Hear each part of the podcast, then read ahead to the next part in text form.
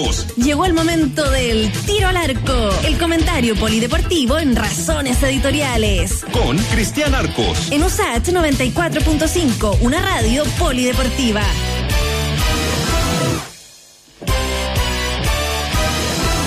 Muy bien, siendo las 6 de la tarde con 39 minutos, saludamos como todos los lunes a don Cristian Arco bajo los tres palos. ¿Cómo está Cristian?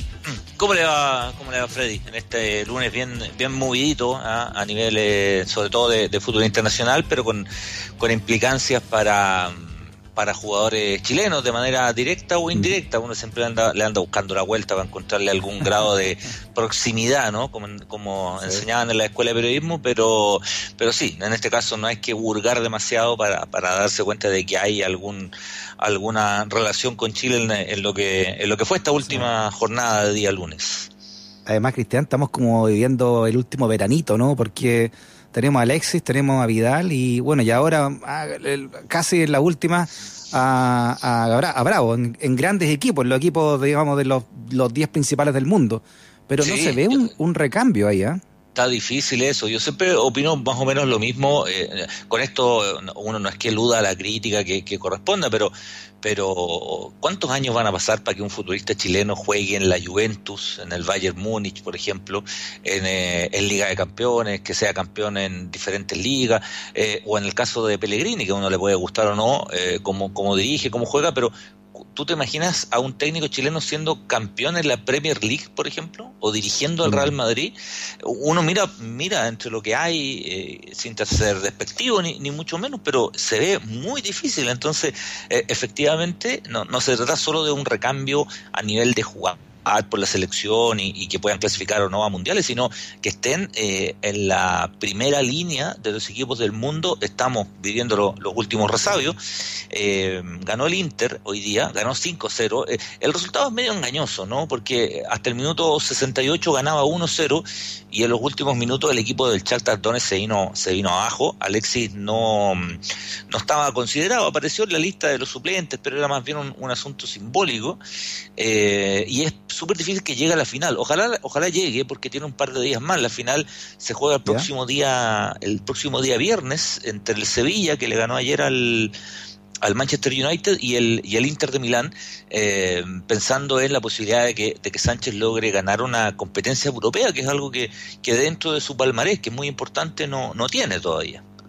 Ya. Sí, eh, lo que, claro, porque como te decía, nos queda Alexis y Vidal y y hay varios jugando en México y en equipos ya de segundo orden de Europa, por supuesto. Pero, pero no se ve. De los que están jugando, ¿hay algún recambio? ¿Tú crees que algunos de estos tú te, tú, tú te atreverías a decir que en, en un par de años más podrían estar en esta elite de equipos internacionales? No, no, no. A este nivel no. No, yo creo que hay algunos que pueden brincar a Europa y tener campañas importantes en Europa, pero al nivel de ser protagonistas del fútbol europeo lo veo eh, y de equipos grandes lo veo muy difícil. Eh. Quizás algunos de los que ya están en Europa eh, que son más jóvenes y se hacen una buena campaña podrían integrar algún plantel más importante del que están ahora. Estoy pensando, por ejemplo, en, en, Pulgar, que juega en la Fiorentina y se hace una buena campaña, podría saltar a un grande de Italia, quizás, eh, sería, pero él ya está en, en mm. Europa. Pero, y, y, tampoco es tan joven, ¿no? Ya, ya tiene 24 años, qué sé yo, claro. 25 años. Eh, pero si uno mira de la camada joven, de, de 20 años, 21 años, 18 años, uno lo ve muy difícil. Solo para hacerse una idea, ¿no? Alexis pasó a jugar al Barcelona, al Barcelona a los 22, 23 años. Eh, cuando ya había jugado en River y cuando ya había jugado en el Udinese y, y había sido, mm. en River había sido campeón y el, en el Udinese, un equipo chico, había sido uno de los mejores jugadores del campeonato italiano. Eh, Vidal jugaba a los 20 en el Leverkusen y a los 23 estaba en la Juventus. Entonces, a ese nivel es, es, muy difícil, yo lo veo, no lo veo, ¿no? O sea, así, sí, así de corto, se da, ¿no? compran lo, los jugadores, eh, los grandes equipos, ¿no? Lo invierten, digamos, sí, fuerte. Sí, sí. Sí, hay muy poca, claro, hay muy pocas excepciones de un jugador a nivel internacional. A nivel local sí, pero a nivel internacional hay muy pocas excepciones de un jugador que, que madure, qué sé yo, a los 27 años, ¿no? Eh, eh, eso a nivel internacional es, muy difícil. Acá en Chile hay casos y por ahí podrá aparecer un caso, pero, pero es demasiado excepcional. En, en Europa al jugador lo compran equipos ya, ya de liga. Hay, hay algunas ligas que siempre actúan como trampolines, ¿no? La, Liga de Portugal, por ejemplo, hay varios jugadores que pasan por Portugal antes de, dar un, brinco. La Liga de Francia hasta hace no mucho también ha actuado como trampolín y hasta cierto punto yo creo que todavía lo hace, más mm. allá de que tenga dos equipos y en Champions con un trampolín pensando en, para mi gusto, las tres más grandes, que son España, eh, Alemania y, e Italia, cada uno, perdón, Inglaterra, cada uno, eh, hay las cuatro grandes, para meterlo a todos, cada uno la pondrá en el, en, el, en el orden que prefiera, ¿no? Creo que las otras están en un tono menor a nivel de liga, por más que esta temporada tiene a dos alemanes y a dos italianos, creo que la Premier League mm. sigue siendo muy poderosa y la, la Liga Española, aunque el Barcelona le haya ido pésimo y el Real Madrid también, eh, siguen siendo ligas en general de las mejores del mundo y ahí, en ese nivel, eh, claro, te contratan jugadores a los 23 años y ya no está ahí hecho, ya no fuiste para, el término internacional, es, muy difícil. Y, a propósito de, Barcelona y la hecatombe que quedó, ¿qué, va a pasar con Vidal? Bueno, Vidal es una excepción porque lo, lo contrataron por los 30 años, ¿no? Claro, el Barcelona lo contrató por los 30 años y yo no pensaba que era su último su último gran contrato eh, a, primer nivel. Eh, y yo creo que, que en una de esas si, si, logra amarrar un buen contrato ahora sería fantástico porque de verdad está en la curva que no tiene que ver con, que sea bueno o mal jugador, pero está en la curva en la cual los equipos ya no empiezan a pagar tanto dinero por jugadores como Vidal por la edad que mm. tiene. Eh, ¿Qué va a pasar con Vidal? Es una buena pregunta porque depende mucho de quién sea el nuevo, el nuevo entrenador. Eh, se, se ha, aparecido, digamos, en las últimas horas con mucho más fuerza el, el nombre de Ronald Keman, el ex jugador... Eh, holandés, eh, eh, defensa central, que jugó en el Barcelona mucho tiempo, que es una gloria en el Fútbol Club Barcelona porque él anotó el gol de la primera Champions del Barcelona, que fue recién del año 92. ¿ah? Ojo con ese tema también. El Barcelona, la, Champions se juega del año 55, 56 y el Barcelona recién gana la primera el 92. Ah, eh, lo que uno ha podido leer ahí en, términos de, de medio, que, que Vidal no solo Vidal, en el fondo el Barcelona al que trata de retener es a Messi y el resto están todos disponibles para irse, o sea, todos, no, no, Lucho, incluso Lucho Suárez, jugadores medios intocables, eh, hasta hace poco, eh, hoy día están en el mercado, y con Vidal se, se ha se ha hablado de, y ha sonado en el Manchester United, por ejemplo, ha sonado en el PSG, pese que lo desmintieron en la jornada de hoy, en el Inter, Conte de hecho fue explícito en decir, ¿te acuerdas a mitad de año que quería contar con, con Vidal? Pero yo no sé si se reactivará ese, ese interés, porque si el Barcelona quiere sacar algo, como modelo de negocio, digo, algo de dinero con Vidal, lo tiene que vender ahora, porque eh, termina contrato a fin de año y a partir de ahí ya negociaría como jugador libre. Claro. Ahora, uno dice, claro, lo, lo contrató a los 30 Barcelona, pero ya había jugado en la Juve, había sido campeón en la Juve, había sido campeón en, el, bueno, en, el mismo eh, Bayern, así que tenía ya un, buen currículum, ¿no? Sí, claro, lo, contratan a un jugador calado, ¿no? Contratan a un jugador, a un jugador calado que, que en esta, en, este desastre que fue lo, lo, de Lisboa, ya, ya a esta altura se conoce así, ¿no? Yo creo que si uno se mete en Wikipedia, sale como, como desastre de Lisboa a esta altura lo, lo que pasó el, el día viernes. Eh, está al mismo tono del resto. Yo, fíjate que de hecho, leyendo diarios españoles desde el sábado para adelante, eh, ni siquiera, o sea, no está ni cerca de ser el jugador al que más le pegan, ¿ah? Al que más, al que más le pegan es a, o, a algunos de los que más le pegan es a Piqué, es a, es a, Busquets y a, Luis Suárez. Lo que me llamó la atención, ¿ah? a Luis Suárez le están dando muy, muy duro. muy desagradable. Eh, claro, eh, por ahora, a los que más le pegan en todo caso es a Setién que se fue y sobre todo el presidente, ¿ah? a José María Bartomeu. Ser presidente del Barcelona es un tema político absolutamente mm. político eh, de la política de Cataluña, no hablo solo de la política del Fútbol Club Barcelona, eh, es, sin lugar a dudas la figura más relevante de Cataluña hoy por hoy, el presidente del Fútbol Club Barcelona, y a Bartomeu no lo quiere nadie, no, no, lo quieren ni, ni los adherentes, o sea, no, no lo quiere nadie, se llamaron a, elecciones eh, anticipadas para tratar de salvar este, este barco, pero lo más probable es que el cambio venga desde la directiva hacia, hacia abajo, ¿no? Esta, esta crisis evidentemente no es solo Colo, que se tienen que era un mal entrenador y, y el Bayern Múnich que les pasó por encima porque eh, el año pasado los eliminó el Liverpool de manera increíble y el anterior lo eliminó la Roma de manera increíble, entonces es una sumatoria, es una, es una seguidilla. Bueno, el momento también que entonces que Messi, ¿no? Que tiene tantas ganas de, de cambiar aire, también no se renueve y pruebe con un equipito antes de retirarse, un equipito así chiquitito. claro, en el caso de Messi un equipito puede ser el Manchester City o el Inter, pero eh, claro, pero también se ha especulado bastante en las últimas horas de que Messi se quiere ir de, de, Barcelona. Mm. Eh, yo creo que Barcelona si hay un jugador el ambiente de Arquitera que ha quedado muy malo, ¿eh? el ambiente malo, 8-1 feo, ¿no? 8-2. 8-2, muy malo. Sí, sí, y además él es el capitán del equipo, eh, eh, es, la, es la gran figura, va a seguir siendo la gran figura, si no es que no es que de un día para otro se pusieron malos tampoco, ¿ah? yo al menos mm. no, no soy de esa de esa corriente, a mí no me gusta ese discurso de que se vayan todos y esas cosas, pero pero mm, pero si hay un jugador por el cual Barcelona va a hacer todo lo posible por quedarse, es Messi, y en ese listado eh, Vidal es un actor de reparto dentro de los intereses de, del Barcelona, como todos los demás, ¿no? O sea, van a ir por Messi. Eh, eh, coincido que sería entretenido como futbolero eh, ver a Messi en otra liga. Sería sería entretenido. Yo, yo creo que le iría bien igual. Hay mucha gente que dice, me gustaría verlo en otra liga como si le fuera a ir mal. Yo creo que el tipo es tan bueno que, le, que metería gol en todos lados. Pero sería sería entretenido desde el punto de vista futbolero verlo en un ambiente diferente, ¿no? Muy bien. ¿Qué efeméride nos trae don Cristian Arcos? Mira, es una efeméride no muy conocida, por lo tanto, por lo mismo es muy interesante. Por lo mismo es muy interesante, porque se cumplen 100 años de, em, del debut ¿no? Del primer jugador inglés negro, de raza negra, en ser convocado a la selección inglesa. Pero hay una historia increíble porque 100 años después, su club, que es un club muy pequeño que todavía existe, que es el Plymouth, lo que trata de hacer es reivindicar la figura de Jack Leslie, John Francis Leslie. Él es un jugador eh, que nace en Londres eh, a principios del siglo pasado, en 1901, que debuta en 1920, pero su historia es lo que me parece que vale la pena eh, considerar y a propósito de este afán reivindicatorio que tienen los aficionados todavía de este equipo, que te insisto, que está en ligas muy menores, pero que todavía existe, porque él era hijo de jamaicanos, ¿no? Entonces él era de raza negra, de raza negra y empezó a jugar en, jugó primero en un equipo amateur hasta que fue contratado por el, por el Plymouth eh, cuando ya existía este pago por los jugadores. ¿Te acuerdas que lo, hablamos otras veces y, incluso hubo una, una serie de, Netflix donde se mostraba cómo el fútbol en un principio no se pagaba, ¿no? Y, y, la gran revolución que hacen los ingleses es empezar a contratar jugadores profesionales de fútbol, gente que se dedicara al fútbol. Esto ya había ocurrido en la época de, de este señor Jack Leslie.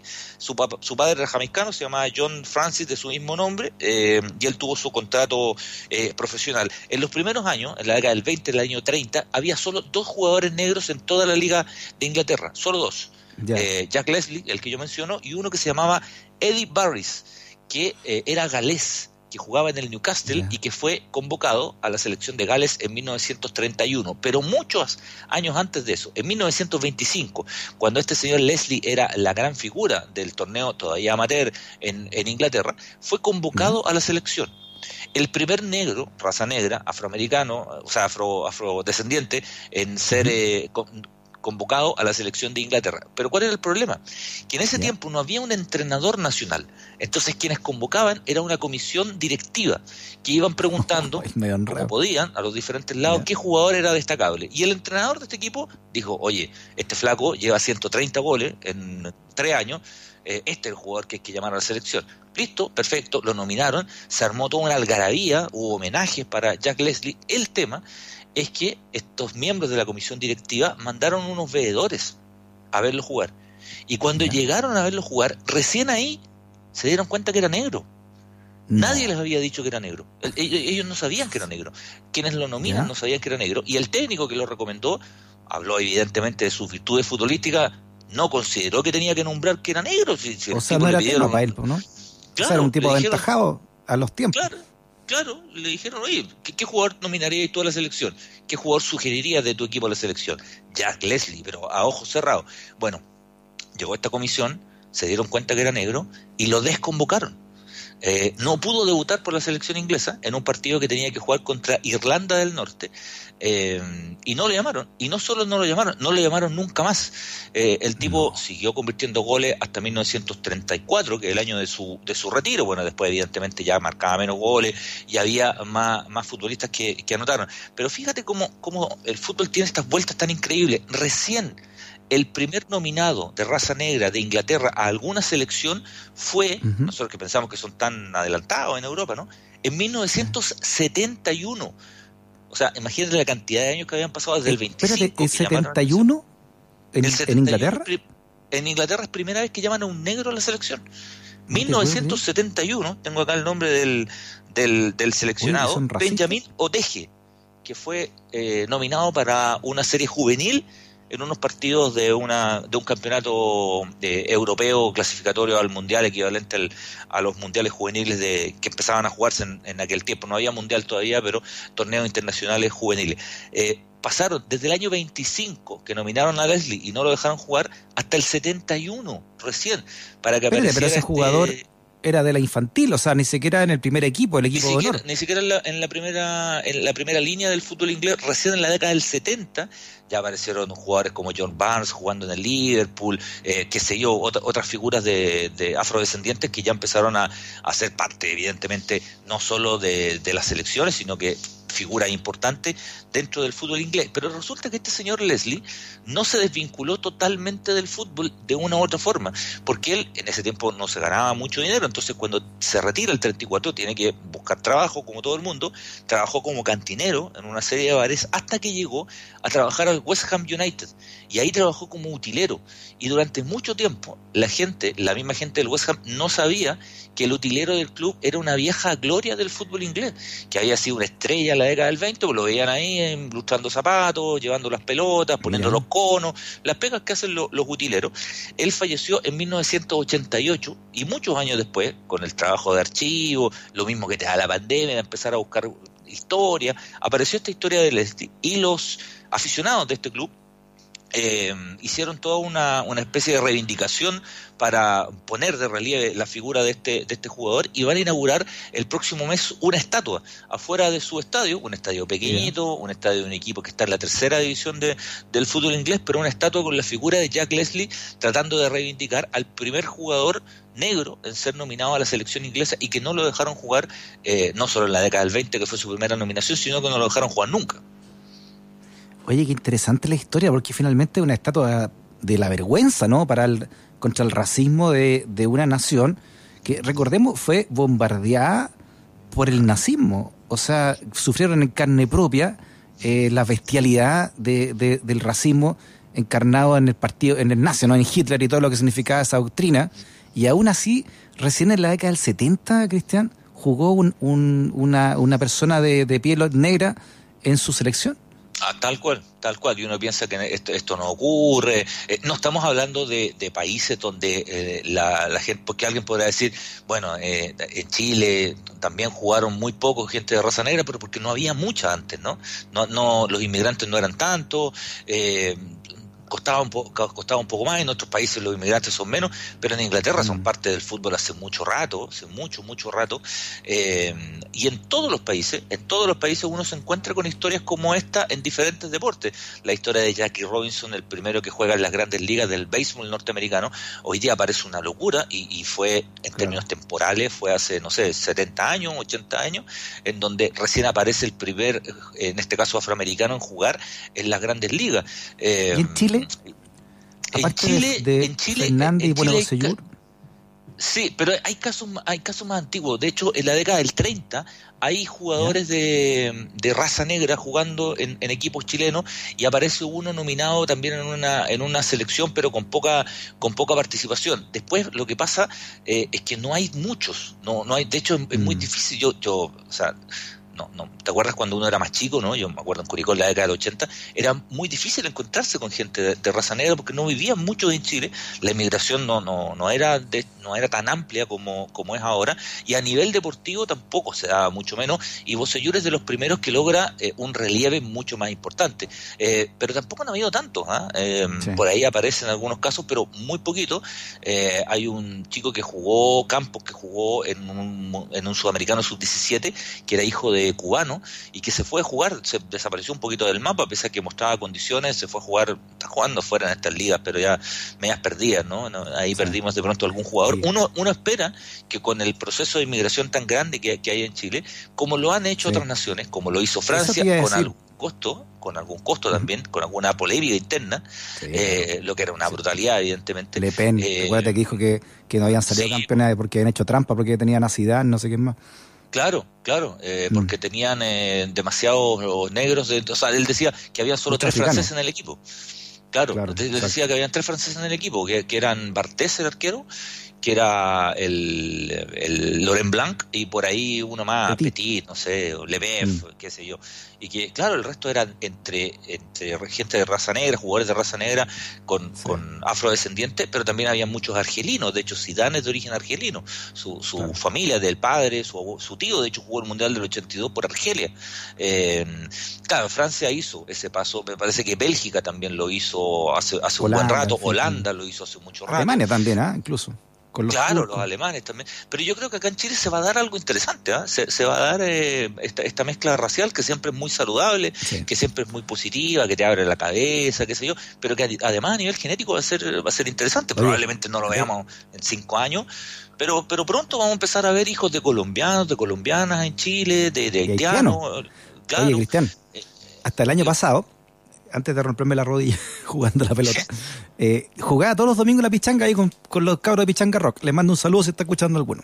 Hasta Lobito Aranea llegaba y Rodrigo y yo, imagínate el nivel, el nivel oh. de la pichanga. no, no me preguntas qué día, qué día jugaban ni a qué hora, porque lo, lo, yo El domingo en la mañana y después se quedan ahí todo en la mañana. Sin doping. Bueno, la es que en la cancha al lado, en unas canchas que estaban ahí en, en por la Maratón, por allá, eh, con Quilín jugaban eh, siempre unos haitianos contra venezolanos. Y jugaban ocho por lado. Y eran re buenos. Los haitianos eran muy buenos. Son mucho más atléticos por naturaleza, eh, son más veloces, probablemente. Y claro, probablemente algunos en, el comienzo les haya costado más el tema del fútbol porque se dedican a otros a otros deportes, pero adquieren rápidamente la adaptación al, fútbol porque porque son muy atléticos, son más atléticos por una cosa genética que, nosotros y son y son más veloces. Acá no se trata de, empezar como eh, a crear gente, ¿no? Sino más bien aprovechar eh, el tema el tema genético y aprovechar esto tan tan notable que significa la mezcla de las razas, ¿no? Si en el fondo todos somos somos mestizos, pero pero en este caso, en este caso puntual, eh, es muy probable que en las selecciones, que, a medida que pasen los años, veamos mucho más gente de diferentes rasgos, de diferentes colores, y eso va a ser una ganancia. Evidentemente va a ser una, una, una ganancia. O sea, el deporte te abre una posibilidad y un abanico extremadamente amplio eh, de, opciones de trabajo, de opciones de pega y culturalmente y socialmente además eh, está recontra comprobado que es una herramienta muy efectiva para el tema para desde el punto de vista cultural y educacional nomás para, para las personas. Entonces, esta historia que, que uno dice ya hace, hace 100 años y qué sé yo, Ojo, hasta el 71 no había ni un inglés nominado a la selección eh, eh, de raza negra, ninguno. Hasta el año 71 en Inglaterra. No estamos hablando de, países tercermundistas, nada, en Inglaterra. Eh, bueno, hay, son, son ejemplos que, que, hoy día se reivindican, pero como bien dices tú, terminan siendo una especie de... es algo que terminamos viendo en diferentes esferas, yo siempre lo hemos hablado, eh, la NBA, el deporte con la NBA, la industria gigantesca, los ejecutivos de la NBA, ninguno es afroamericano ninguno de los ejecutivos, los tipos que toman decisiones, que mueven la plata. todavía es muy patente, ¿eh? es muy patente. Y, y, y, el 98% de los jugadores lo son. Eh, y hasta hace poco los entrenadores en general eran blancos. Hasta hace poco los entrenadores eran blancos. No, es tremendo. Bueno, Emilia Aguilar, nuestra dama de hierro, ya nos está eh, amenazando con que tenemos que terminar acá. Todo tipo de amenazas, pero eh, por, último, cortito, como reflexión nomás. Eh, Pues los originarios tampoco se han visto mucho en el fútbol chileno. Pasa que Bosellur toca los dos, los dos, justo las dos veredas, pero, pero en términos generales no se ve tampoco muchos futbolistas de pueblos originarios. Muy poco, en primera división han jugado varios jugadores de, origen mapuche, sin duda, sin duda, pero a nivel de selección o a nivel internacional son, son muy pocos y de otros pueblos ni hablar. Tú sabes que, y con esto me voy, no hay ningún futbolista pascuense en la historia del fútbol chileno. Mira. Ninguno. Ninguno. con la contextura eh, que tienen. Hizo una cancha Colo Colo allá. Sí, es un partido, es un partido una vez para jugar. Pero representantes en otros deportes, eh, de precisamente del pueblo original, también son muy pocos. Muy, muy, muy poquitos. Eh, entonces ahí hay una deuda recontra gigantesca, recontra gigantesca de la cultura. Si al final el deporte termina rebotando nomás como un efecto, como un efecto cultural. Hasta armar hay un equipo de rugby con, con, con los compañeros Rapanui, o sea, te encargo. me tocó, o sea, ya nos, tenemos que ir, pero este verano fui a Rapanui a conocer, pues, ¿no? Y me tocó la fiesta que hacen ahí, la Tapati, que, que hay una fiesta donde eligen al, al hombre pájaro y, y tienen que nadar eh, no sé cuántos metros. Después de que vuelven nadando, eh, agarran unos, unos kilos de plátano y salen corriendo a pata pelada, no sé cuántos kilómetros y vuelven. O sea, tiene una contextura atlética que yo ni, ni con dos plátanos corro toda esa cuestión. no, yo los veo y me canso. Sí. Imagínate un equipo de rugby, como tú decís, eh, de, de Rapanui.